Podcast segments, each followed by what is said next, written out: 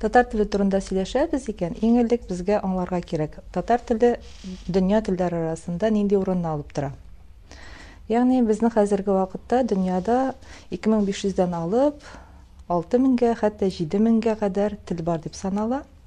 Менә шулар арасында татар теле нинди урынны ала икән без инде татарлар барыбыз да беләбез юнесконың карары буенча татар теле дөньяда иң киң таралган 14 телнең берсе булып тора моннан тыш телләрне төркемләгәндә гадәттә берничә төрле классификацияга нигезләнәләр шуларның беренчесе килеп чыгышы ягыннан яисә генеалогик классификация.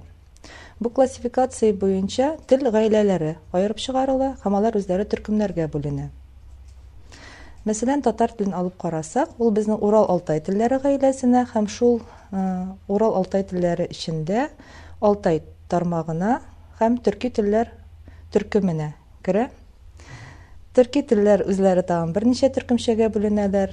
Мәсәлән кыпчак телләре угыз телләре болгар телләре һәм менә шулар арасыннан татар теле кыпчак телләре төркеменә керә аның белән иң якын кардәшләре башкорт казах кыргыз кырым татарларының төньяк диалектлары үзбәкнең теленең кайбер диалектлары комык нугай уйгур һәм башкалар Әйне чагыштыру өчен генә карап китсәк, безнең төрек теле, мәсәлән, угыз телләре төркеменә керә, төркемчәсенә.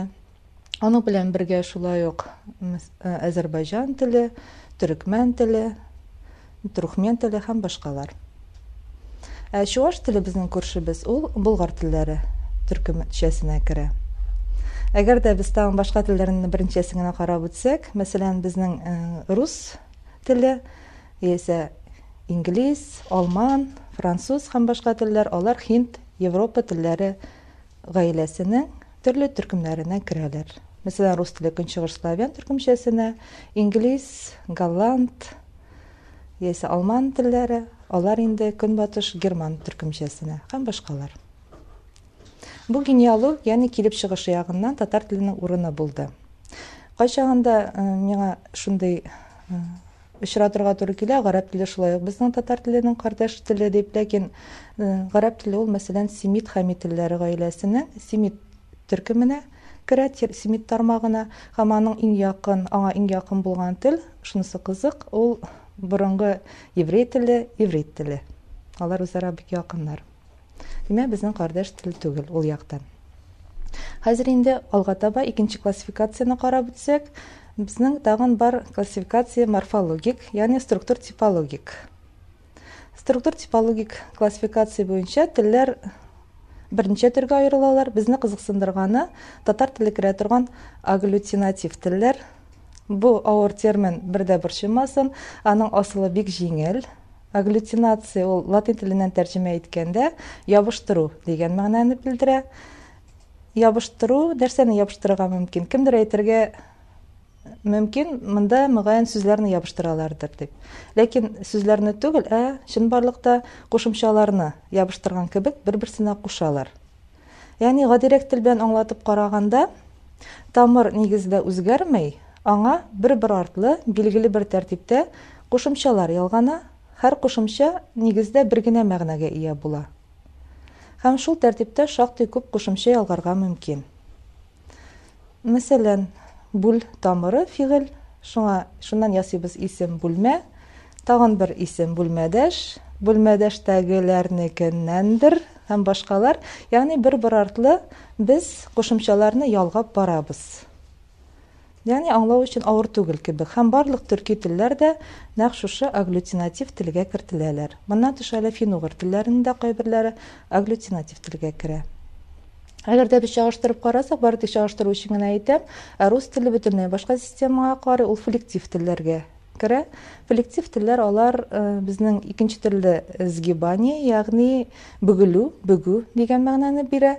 Анда үзгәрешләр барлыкка килә. Шул исәптән рус теле генә түгел, сүз уңаена әйткәндә, инглиз теле, француз теле, хинди европа телләренең барысы да диярлек флектив телләргә кертеләләр. һәм анда нидер флексиялар ягъни үзгәрешләр барлыкка килә тамыр үзгәрүчән була кушымчалар нигездә берничә мәгънә белдерәләр мәсәлән бер үк вакытта ул ротны да белдерә ала санны да һәм килеш мәгънәсен дә белдерә ала. Шундыйрак юнәлештә ягъни монысы икенче классификация морфологик классификация булды. Хәзер алга таба китсәк татар теленең тагын нинди үзенчәлекләре бар. Гадәттә безнең әгәр дә алып карасак иң беренче зур үзенчәлекләрдән күрсәтәләр фонетик закончалыклардан сингармонизм законын мөгаен күбегезнең ишеткәне бардыр.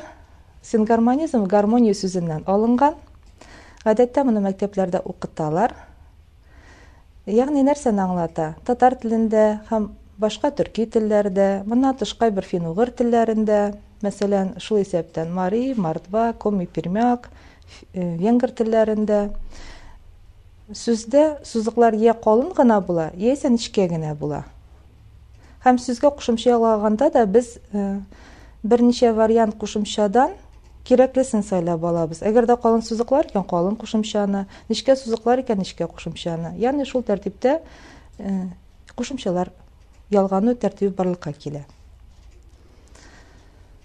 Гадәттә мәсәлән берәр бер ике мисал гына китереп үтик. Калын яисә нечкә сузыклар дигәндә аңлау авыр түгел.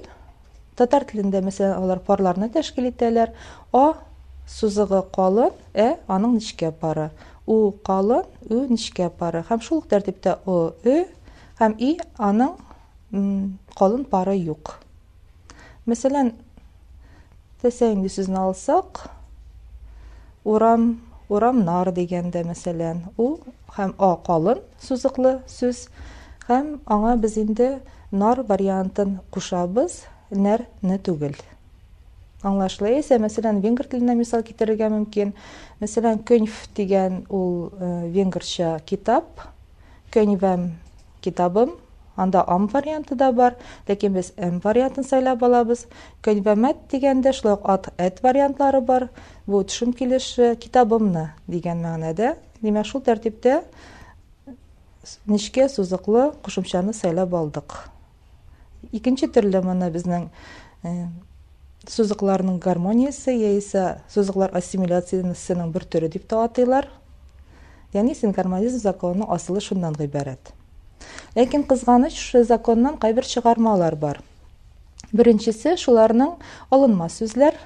Мәсәлән беренче чиратта инде әлбәттә гарәп теленнән алынган сүзләрне китерергә була. Мәсәлән мәхәббәт величественный мәгънәсендә булганда яисә вөҗдан мәсәлән совесть ö нечкә а калын әлбәттә инде рус теленнән кергән сүзләр яисә рус теле аша европа телләреннән кергән сүзләр шулай ук сингармонизм законына буйсынмыйлар. Икенче чыгармасы кушма сүзләр. Мәсәлән ягъни ике тамыр кушылып ясалган сүзләр. Мәсәлән эчпочмак гөлнур яисә сусе билбау гөлйөзем гөлйөзем монысы икенче төрлерәк мәгънәдә булды. Димәк соңгысыннан кала барысы да кушма сүзләргә мисаллар. Өченчедән татар теленең кайбер үз сүзләре мәсәлән сиңа миңа формасы яисә су кушымчасы мәсәлән зәңгәр су дигәндә көл су дигәндә яисә мыни кисәкчәсе шулай гармонизм законына буйсынмый мәсәлән шулаймыни дигәндә ы калын и нечкә вариантта димәк сингармонизм законынан чыгармалар булды булары. Моннан тыш тагын әле бар шундый үзенчәлек татар теленә һәм башка төрки телләргә ирен гармониясе хас ягъни ирен гармониясе дигәндә иренләшкән сузыклар турында сүз бара. Бигрәк тә безнең күз алдында тотыла дүрт аваз о ө һәм ы авазлары. Билгеле булганча ө алар иренләшкән ягъни иреннәр катнашында ясалалар. Һәм алар үзләреннән соң килгән ы авазларын иренләштерәләр. Менә бу безнең орфографиядә кайбер авырлыклар да китереп чыгара. Чөнки мәсәлән барыбызда болын дип әйтәбез я борын толым колын бөтенесе дип әйтәбез. Ләкин без язганда бары тик беренче ижектә генә у яисә өне язарга тиеш булабыз. Ә алга таба инде аны ы яисә ы хәрефенә алыштырабыз. Бу шундый орфографик закон буларак кабул ителгән һәм без бары тик моны истә генә калдырырга тиешбез шул ягы бар.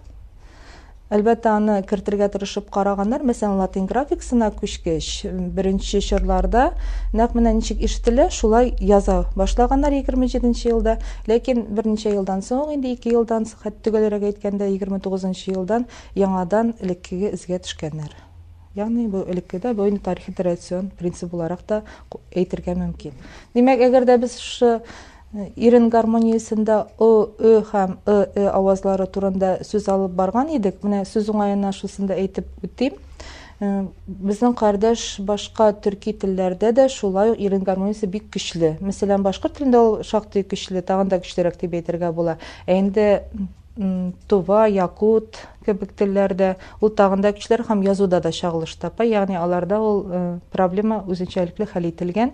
Ягъни алар ничек әйтәләр шулай язалар.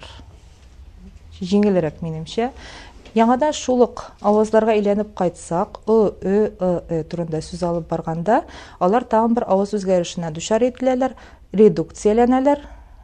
Тел термины белән әйткәндә гадиләштереп әйткәндә ягъни алар кыскаралар яисә төшеп калалар бу очракта ике генә момент бар. Ягъни әгәр дә ачык ижектә булсалар ягъни сузык авазга беткән ижектә килсәләр алар бөтенләй төшеп калырга мөмкиннәр әгәр дә ябык ижектә икән ягъни тартык авазга беткән ул очракта алар кыскарак әйтеләләр әйдәгез мисалларын карагач аңлашылыр дип уйлыйм мәсәлән күңел күңелле дигәндә икенче ижектә э кыска гадәттә ы э алар кыска ук э дә татар телендә һәм алар күңелле дигәндә соңгысына басым төшә шуңа күрә ул кыскармый ә икенче ижектә ул кыскарак әйтелә. Һәм ул ябык ижек ә инде бөтенләй төшеп калганга шул сүз белән мисал мәсәлән күңеле. Күңеле язылырга тиеш ләкин без аны әйткәндә кызу сөйләм барышында күңеле дип әйтәбез. Һәм шуңа күрә шундый кыскару барлыкка килә ләкин бу орфографик законнар буенча күңеле дип әйтелсә дә күңеле дип язылырга тиеш. Ягъни язуда чагылыш табарга тиеш түгел. Ләкин берничә очрак бар безнең татар теле тарихында язуда да чагылыш таба башлаган редукция күренеше. Мәсәлән барыбызга да таныш булган халык сүзе халык ә без татар халкы дип әйтәбез икән яисә башка төрле халыкны. Очракта халкы дип языла һәм бу инде гомум кабул ителгән.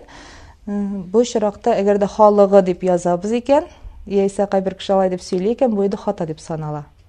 Шул ук тәртиптә холык характер ләкин холкы милек милке. Яисә шигырь ы хәрефе белән языла икенче җиктә ләкин шигъри әсәр дип әйтәләр калынлык билгесе белән ы хәрефе язылмый һәм кайбер шигырьләрдә сакланып калган ләкин инде аларны хәзер бик сирәгрәк кулланалар мәсәлән бөрек дигәндә су бөркергә гадәттә бөрке генә дип әйтәләр гадәттә бөрек дигән тамыры булса да калык мәсәлән калкырга хәзергә инде күтәрелергә калкырга торырга мәгънәсендә кулланыла ләкин калку калкулык дигән сүзләр шуннан килеп чыккан ягъни бу очракта инде ы редукцияләнгән кыскарып төшеп калган дигән сүз нигездә редукция турында шулар.